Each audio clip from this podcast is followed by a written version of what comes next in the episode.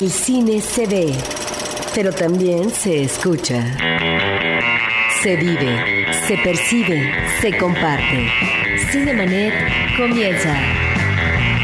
Carlos del Río y Roberto Ortiz en cabina.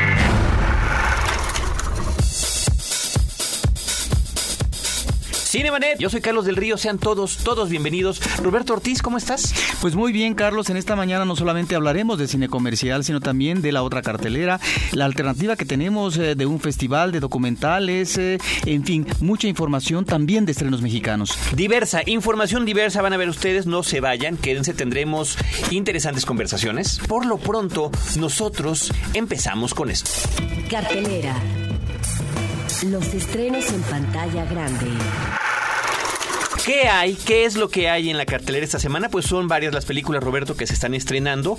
Por una parte, la cinta de acción que se llama Control Total. El título original es Eagle Eye. Es una película protagonizada por, Shia LaBeouf y la preciosísima Michelle Monaghan. Eh, también aparece en la cinta Billy Bob Thornton. Está también la película Peligro en Bangkok, Bangkok Dangerous. Eh, ambas películas, Control Total y Bangkok Dangerous, son de este año, del 2008. Y esta de Peligro en Bangkok es protagonizada por Nicolas Cage. También, Roberto, Will Ferrell regresa a la cartelera mexicana, lo está haciendo cada mes. Creo que, si no me equivoco, lo hará en tres meses consecutivos porque el, próximo mes también viene otra película de él. En este caso es la cinta eh, de Adam Kay que se llama Hermanastros, Step Brothers, con la que vuelve a compartir créditos con John C. Riley. Y Roberto eh, nos llega también a la cartelera comercial la película Caramelo. Mira, esta es uh, una película que fue producida por Francia y Líbano. Está filmada totalmente en Beirut y la dirigió Nadine Lavaki, espero pronunciar bien el apellido. Es también una de las actrices de los personajes centrales, Carlos. Es una mujer hermosísima con unos ojos que realmente son tentadores.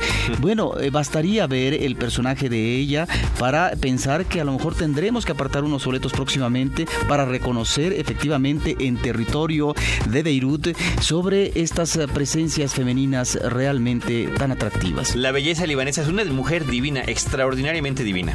Bueno, pues sabes que esta película nos remite a un espacio de trabajo que es un salón de belleza donde encontramos un universo femenino con los problemas, las situaciones que viven. La directora no trató de hacer un mural en donde uno observa el desarrollo de la vida de cada uno de estos personajes femeninos. Creo que a, apuesta a lo que es eh, el manejo de un trozo, de un pedazo de la vida que están eh, en este caso enfrentando cada una de ellas. Y también, eh, Carlos, es lo interesante, observamos en un tono melodramático, a veces de comedia, yo diría que hay un tono agridulce, observamos nosotros, Carlos, diferentes edades, desde una joven que próximamente va a ingresar al matrimonio, pero ya tiene algún antecedente de relación sexual y que por lo tanto es el gran conflicto de llegar virgen al matrimonio. Otra mujer, en este caso el personaje de la directora, que es un personaje muy dramático, que está obsesionada, está realmente enamorada de un hombre casado y que su obsesión llega al grado de visitar para atender una cuestión de belleza a la casa de la esposa de su amante. Al mismo tiempo tenemos personajes de la tercera edad, dos hermanas, una de ellas que a lo mejor tiene un aliento para poder salir a pasear con un viejo, pero que tiene posiblemente que porque hay que cuidar a la hermana mayor. En fin, está la mujer que ya eh, comienza el deterioro físico y difícilmente puede tener relaciones que quisiera como en la juventud. En fin, están ahí estos conflictos, estas situaciones, esto que nos habla eh, a través eh, del rostro femenino, Carlos, de la problemática del vínculo con los hombres, con los cuales pueden o no cuajar vínculos afectivos. Es también la soledad. Es en un salón de belleza, Carlos, eh, de eh, cómo reanimamos o cómo reaniman ellas el rostro femenino con el corte, los tintes, eh, el maquillaje, etcétera. Bueno, detrás también existe una verdad que no siempre es la más agradable. Creo que es una película que el público no se debe de perder. Es una película que está en muy pocas salas. Es realmente una película que hay que darle la bienvenida cuando vemos en México una película de Líbano y, y pienso que por el universo femenino es una cinta que va a gustar al público. Una película de sensibilidades Caramelo, coproducción coproducción Francia-Líbano y que está de estreno en la cartelera comercial. Roberto Ortiz entró también una película que se llama Funny Games, Juegos Sádicos. Este es del año del 2007 y tiene la curiosidad de que es un remake eh, de hace, mm, vaya, hay unos pocos años de diferencia entre una película y la otra y que además eh, la dirige el mismo creador. Efectivamente, Carlos, esta es una película de 1997 y en México se exhibió a mediados eh, del año siguiente, en julio, si no me equivoco, de 1998, de Michael eh, Haneke, un ah, cineasta, al mismo tiempo es filósofo eh, de origen austriaco. Esta es una película europea, Juegos Divertidos, fue el título en México. De la versión original. De la versión original, Carlos, y se exhibió en el quinto Festival Cinematográfico de Verano de la UNAM. Llama la atención que se realice ahora un remake, Carlos, por parte de Estados Unidos, en este caso Hollywood, que retoma películas que temática, argumentalmente pueden ser eh, muy jugosas y que se explotan años después. ¿Y cómo no va a ser jugosa, Carlos? Si se trata en este caso de la presencia de dos chicos eh, muy bien vestidos, etcétera, en una casa, en una casa que es una especie de remanso porque está a un lado del lago, donde la familia vive acomodada, los esposos con su hijo, etcétera. Y bueno, que finalmente comienzan a torturar y tal vez se tienen como cometido matar a los integrantes de la familia. Hasta ahí nos quedamos, para no decir más, Carlos. Pero lo que sí es cierto es que es una película terrible, una película en donde encontramos, yo diría, algún parentesco de estos personajes, de estos muchachos que llegan a invadir la tranquilidad eh, familiar a el personaje, ¿sabes de quién? Del guasón. Porque no hay, digamos, un antecedente que nos permita a nosotros eh, considerar que finalmente tratan de asediar y ah, violentar el entorno familiar porque requieren dinero, porque son unos parias, etcétera. No, por la diversión, por el juego. Digo, es el juego macabro que observamos en el caso de El Guasón de la última película de Batman, Carlos. Por otra parte, cómo nos remite a eh, la violencia, no de manera visual explícita por parte de Haneke, sino que encontramos que eh, la violencia, Carlos, es evitada. Digamos que a veces eh, queda fuera de la cámara y solamente a través de los ruidos, de la música, etcétera, es como el espectador se da cuenta que están ocurriendo eventos terribles, como por ejemplo de repente ver una televisión la pantalla de una televisión salpicada de sangre ¿Quién? ¿Acaso habrá ya una víctima? Etcétera. Bueno, esto eh, tenemos que decir, Carlos, que es una película que ahora en el remake se hace, como te acuerdas, eh, en el caso de Gus Van Sant de eh, Psicosis, cuadro por cuadro. Claro, con otros actores, de tal manera que es el mismo argumento y finalmente la misma narración. Ya el público hará su evaluación correspondiente de qué película es más interesante. Yo supongo que, por supuesto, Juegos Divertidos, la original. la original. Muy bien, la nueva versión que en México se llama Juegos Sádicos de Michael Haneke que es protagonizada por Naomi Watts y por Tim Roth y que estaría Roberto de alguna manera emparentada con otra película que se estrenó desde la semana pasada y que continúa en cartelera que se llama Los extraños de Stranger con Liv Tyler en la que también una pareja regresa de una fiesta, de una boda a la que acudieron a una casa de campo y son acosados al estilo de lo que también alguna vez sucedió con eh, estos seguidores de Charles Manson con eh, la esposa de Roman Polanski, Sharon Tate, alguna vez ahí en Los Ángeles. En este caso, creo que la película, aunque no nos dice en realidad nada nuevo, lo hace de una manera muy eficiente. Tiene además esta advertencia al inicio de la cinta de que está basada en un hecho real y nos habla también de la cantidad de crímenes violentos que suceden en Estados Unidos cada año, que creo que eso nos deja una mm, eh, singular, eh, singular sensación en la que uno está verdaderamente mortificado por lo que le pase a estos personajes a lo largo de la cinta. Bueno, en el caso de juegos divertidos, eh, por supuesto, el cine nos remite al cine y en este caso, Carlos, a una película como Naranja Mecánica. ¿Te acuerdas aquella escena, aquella escena terrible, cruel, devastadora de un eh, Michael McDowell que ingresa a una casa y hacen un destrozo? es de una violencia impresionante. Así es, así es. Y en estos casos, en el caso de Juegos Extraños, también el director está jugando con el terror psicológico de los personajes. A veces la tortura es psicológica. Muy bien, así que bueno, la dejamos para quien esté interesado en eso. Es una película que crea además sensaciones de ansiedad verdaderamente mientras la pueden ver. Finalmente, recomendar que continúe en cartelera Roberto The Rocker, una comedia eh, gringa eh, que tiene la curiosidad de estar protagonizada por Rain Wilson,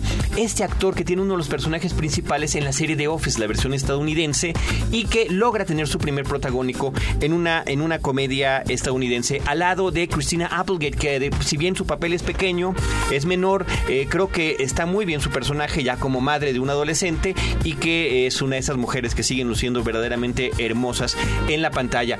Comedia simple, gringa, con buenos toques de humor, algunos lugares comunes, pero que finalmente eh, yo sí recomendaría para pasar una, una tarde palomera, por supuesto. Finalmente, Roberto Ortiz estrenó también una comedia mexicana, la película Divina Confusión, pero en un ratito más vamos a platicar con su guionista, Antonio Abascal, que ya está aquí en el IMER, para que él nos cuente directamente de qué trata esta película. Por lo pronto, eh, Roberto, pues estamos ya por iniciar el mes de octubre, estamos en el 2008, se cumplen 40 años de aquellos movimientos estudiantiles en nuestro país, eh, movimientos de 1968, y eh, a manera de recordatorio o de homenaje, se ha preparado una cápsula, el equipo de Cinemaneta ha preparado una cápsula sobre la película Rojo Amanecer, que es la primera película de ficción sobre este tema. Así que vamos a escucharlo.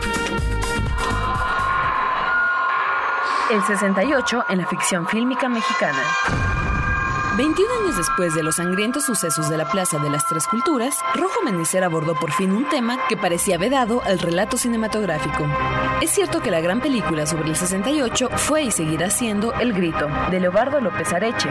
Sus imágenes, sin embargo, correspondieron al testimonio documental procurado por los alumnos de un naciente CUEC.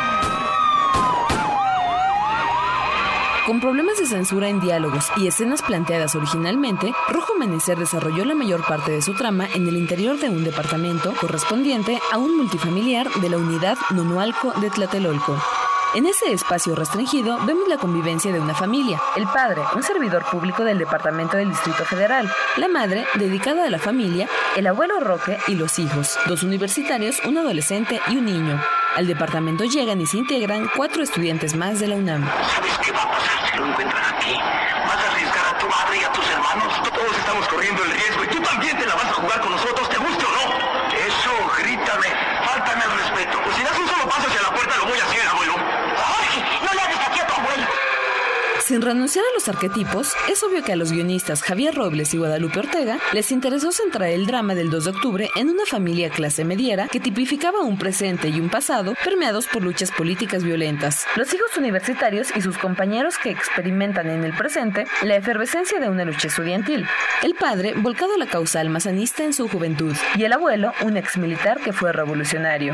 Durante un día completo, del amanecer del 2 de octubre a la madrugada del día 3, las vivencias familiares se ven alteradas por los acontecimientos exteriores. De ahí que sus relaciones se tensionan al máximo y sus vidas se encadenen a una represión que cobraría muchos muertos. Entonces empezaron a disparar a lo loco todo lo que se movía. Yo salí corriendo, pero varios quedaron tirados cerca de mí.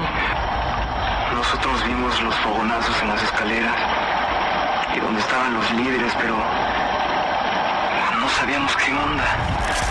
Luego corrimos para acá, pero entonces se soltó la tronadera y Si bien otros medios expresivos como la música, el teatro, la literatura y la poesía abordaron el tema del 68 poco tiempo después de los acontecimientos estudiantiles, el cine, enclaustrado en fórmulas genéricas desgastadas, impregnado por una visión conservadora de sus productores y temeroso de la sombra de la censura, tuvo que esperar muchos años para remitirse a los asesinatos del 2 de octubre. Aún con sus defectos obvios, Rojo Amanecer asomó su nariz a un día fatídico para México, y con ello abrió la posibilidad de que una nueva generación conociera parte de los sucesos a través de la pantalla grande.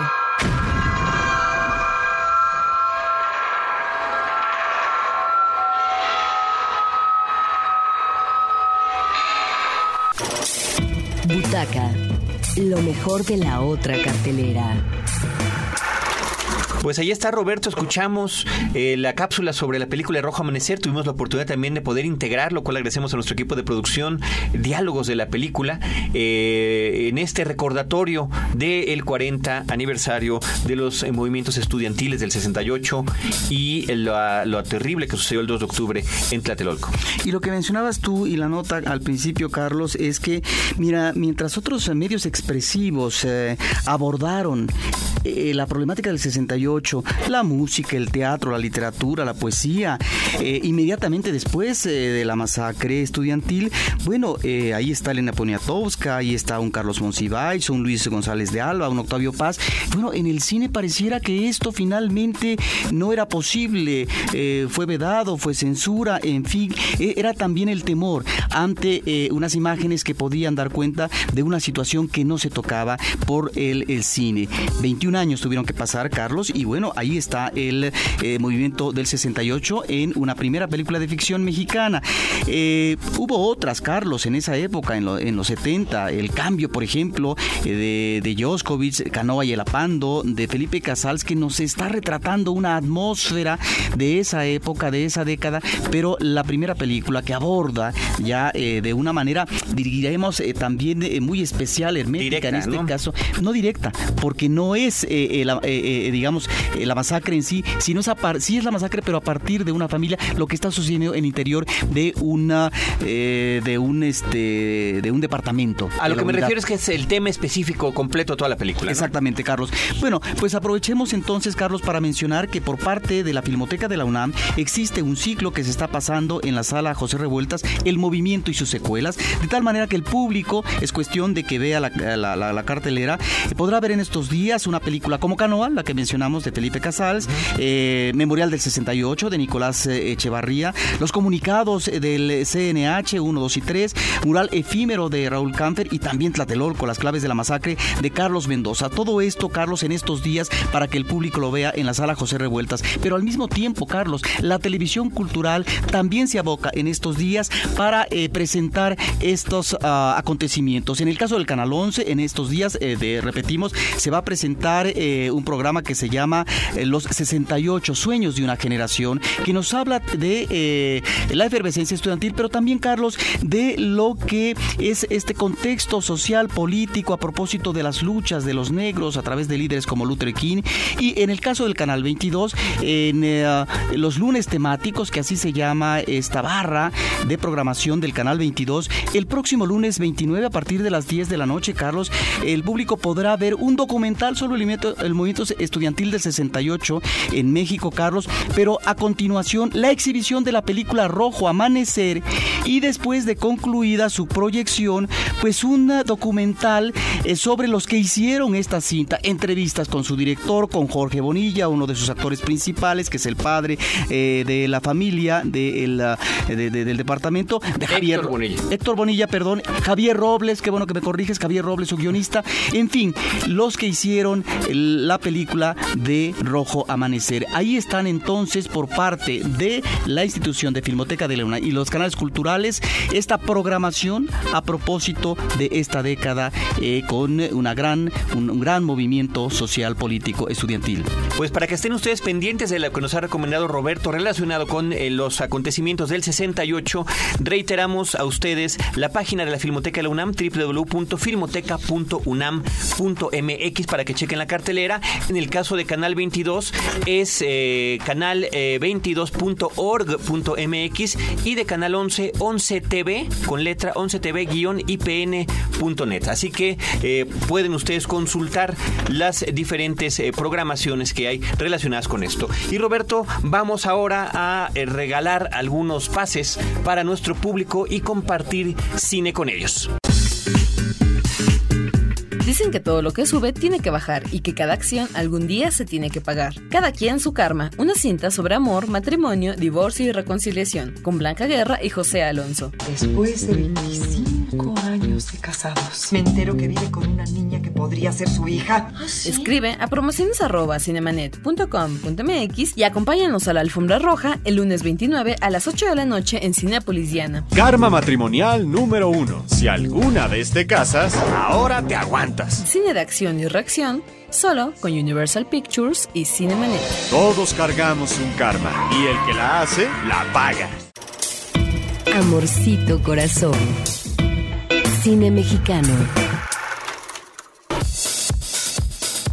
Pues bien, como se los habíamos anticipado al inicio de este programa, sobre todo cuando estamos comentando la cuestión de los estrenos, vamos a hablar de la película mexicana Divina Confusión y tenemos la oportunidad de que esté con nosotros en la cabina su guionista, Antonio Abascal. Te agradecemos muchísimo que pues nos acompañes para platicarle al público de Cinemanet, sobre todo en este que es el fin de semana de estreno de esta película, de qué trata, cómo va, en qué te inspiraste, cuáles son tus este, referentes para hacer una comedia de esta naturaleza. Eh, pues más que nada, antes que nada, gracias por la invitación.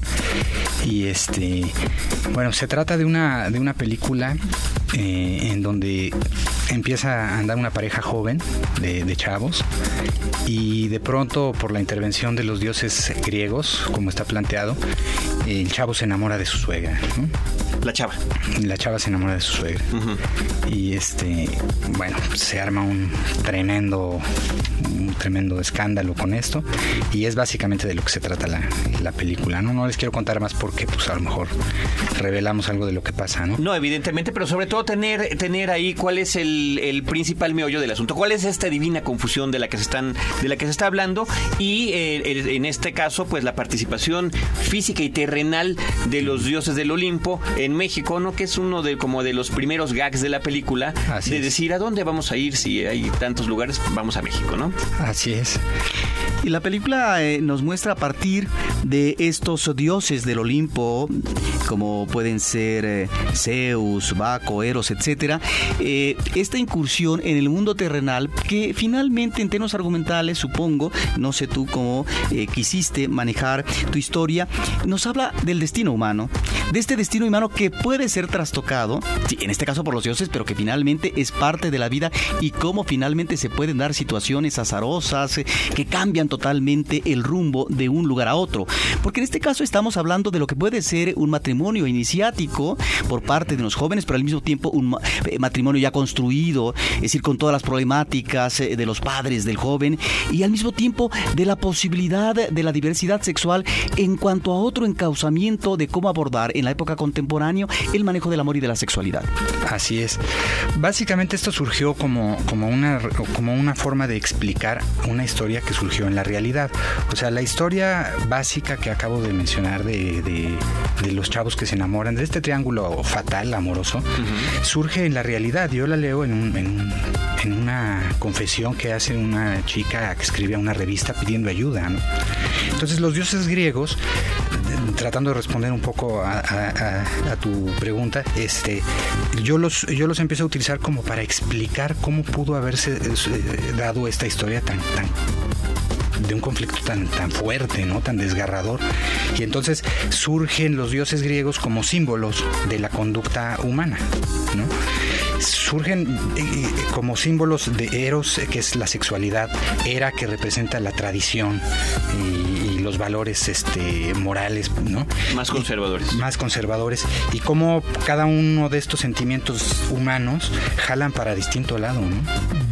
Entonces, esa fue la explicación que yo le quise dar, primero como símbolos, y luego dije cómo yo hago que estos símbolos, este, pues cómo los proyectas en el cine, ¿no? Y fue, pues, pues ponlos ahí, Eros, pues es Eros, ¿no? Con sus flechitas y así surgió la comedia. De Eso te iba a preguntar, ¿y siempre lo pensaste en términos de comedia desde que te acercaste a esta nota que la viste por primera vez, que te llamó la atención, que te pareció, me imagino, por lo que nos comentas, eh, de tinte cinematográfico? Sí, eh, empezó primero... Eh, la, la, historia en sí de los humanos, vamos a decirlo así, era muy, era muy trágica, ¿no? O sea, yo no le veía manera de resolverla de una manera que no fuera trágica, porque, porque el conflicto es muy fuerte para, para el personaje de la mamá, que al mismo tiempo que se enamora de su nuera, pues sabe que, que, le está pasando a perjudicar la vida a su hijo, ¿no? Entonces está entre sus dos amores, ¿no? Pero es esa más era de corte de tragedia griega. Exactamente. ¿no? Eso es, ahí surgió como tragedia, pero a la hora de empezar a meter a los dioses empiezan a surgir de una manera muy, muy cómica, muy, muy cómica en todo momento. Entonces yo me doy cuenta, más que crearla y más que inventar la historia, yo me doy cuenta o la descubro, descubro que detrás de esta, de esta tragedia, desde el punto de vista divino, es una comedia. Y me doy cuenta que es un género antiquísimo, no es algo demasiado novedoso, sino que es el famoso género de la tragicomedia griega, que tiene siglos, ¿no? Entonces de esa manera surgió. Eh, ¿Nos puedes platicar un poquito cuáles son tus antecedentes como guionista para que nuestro público esté enterado y de en qué manera lo eh, decidiste vertir? Por, es tu primer largometraje. Ah, así es, sí. Ok, ¿de qué manera decidiste no convertirlo en película, no? Sí, pues bueno, yo tenía, tengo ya un par de libros publicados y, he trabajado como guionista en otros medios y eh, esta historia en el momento en que yo la leí dije esto es una gran, una gran película, ¿no? Bueno, una, no sé si lo logré o no, pero, pero ahí, ahí encerrada una gran historia para contarla en cine, ¿no? Y aunque en ese momento no fue tan evidente, se, se, se, fue volviendo como una necesidad de contar esta historia y me di cuenta que no había otro medio más eh, óptimo para hacerlo que, que el cine. ¿no? Ahora, ¿cómo ves tú ya el trabajo de la puesta en imágenes que corresponde a la responsabilidad de un director, en este caso Salvador Garcini, de amplia trayectoria como actor en el cine mexicano? Él eh, trabajó para directores como Jorge Fons, Felipe Casals, etcétera, y eh, también como director de teatro, sí, porque yo lo que encuentro en la cinta es uh, un manejo que nos podría hablar de estos, si no referentes uh, del cine mismo, sí un tipo de ambientación, en el caso del antro que vemos constantemente, a un cine eh, de antros eh, de ficheras de los 70, en donde encontramos, por ejemplo, una orquesta, una sonora, diríamos, eh, el, el, la música nos recuerda a la zona santanera, por ejemplo, y claro, en esta ocasión, para manejar un ámbito más contemporáneo, pues el director o ustedes deciden, en este caso, presentar a un uh, músico como Kalimba, por ejemplo, ¿no? Uh -huh. Y ahí están con estas canciones uh, tradicionales de la época pasada, como Nereidas y demás. Pero por otra parte también está el manejo de la actuación de eh, los uh, de los personajes que a veces me parecen y no sé si es aquí a propósito con rasgos teatrales en el en, digamos en la actuación, pero al mismo tiempo en la representación, como si estuviéramos viendo en el escenario estos personajes que están debatiendo en el Olimpo. Sí, yo creo que Salvador, como, como tú lo mencionas, tiene una gran experiencia en teatro y una, y una trayectoria muy importante y tiene mucha influencia eh, en ese sentido. Yo, yo creo que la, las actuaciones que él, que él le sacó a los protagonistas fue, fue, fue realmente un gran trabajo. Y, y, sí se le ve mucho la influencia del teatro ¿no? a, a, Salvador. Yo creo que hizo un gran trabajo y para uno como guionista es increíble ver que de pronto las cosas que tú escribiste en soledad y que, y que nunca pensaste que, que, alguien te las iba a comprar, pues se, se, las esté haciendo de pronto Pedro Armendáriz o Jesús Ochoa, este, Lisa Owen. Sí quedaste satisfecho. Yo quedé muy satisfecho, muy, muy satisfecho, ¿no? Eh, este, fue su, es, es su primera, su ópera prima, al igual que la mía en el uh -huh. sentido de, de, guion de cine. Y creo que hemos aprendido mucho y tenemos quizá mucho todavía que aprender de, de la forma cinematográfica, pero yo estoy muy satisfecho con el resultado, la verdad. Estoy pues es un trabajo en el que hay un eh, reparto eh, muy diverso de eh, veteranos y jóvenes actores y actrices, y me permites decir algunos. Claro. Eh, en el caso de que se me pase alguien, por favor. Recuérdamelo. Sí. Jesús Ochoa, Diana Bracho, Lisa Owen, Pedro Armendáriz, eh, Alejandro Camacho, Alan Estrada, Blanca Soto, Susana Lozano y Ana Brenda Contreras, que es eh, el personaje de Vivi, es una de las eh, personajes principales de esta pareja de mortales bien acomodados, que es importante mencionarlo, ¿no? De sí. clase, de clase alta que eh, se involucran en esta historia. Así es. Eh, no sé si creo que estaba por ahí Alexis Ayala también. Alexis Ayala también. Y hay un guiño también cómico, está también Adán Ramones. Está Adán Ramones. A manera está... de cameo más o menos. De cameo, ¿no? sí. Sí. Eh, está Kalimba, el propio Kalimba, aunque no tiene actuación propiamente, pero uh -huh. sí, yo creo que la, la, interpretación de la... A mí me encantó, fue de lo que más me gustó la música. ¿Hay soundtrack de la película? ¿De estas nuevas versiones que, que se grabaron? Sí se grabaron nuevas versiones, ¿no? Está cantando. Así es, uh -huh. así son nuevas versiones. Tiene por ahí algunas eh, como no sé cómo se le llama en los coros, él empieza como a improvisar nombres de, a, mencionar a Afrodita o hacer pequeñas rimas con, con, los dioses y eso. Sí está grabado, no sé cómo vaya a salir al mercado y todo, pero sí yo, yo tengo los cuatro tracks que se hicieron, se hicieron cuatro tracks que están, este, la verdad maravillosos. Yo creo que el trabajo de la producción musical fue atinadísimo, me, me gustó mucho.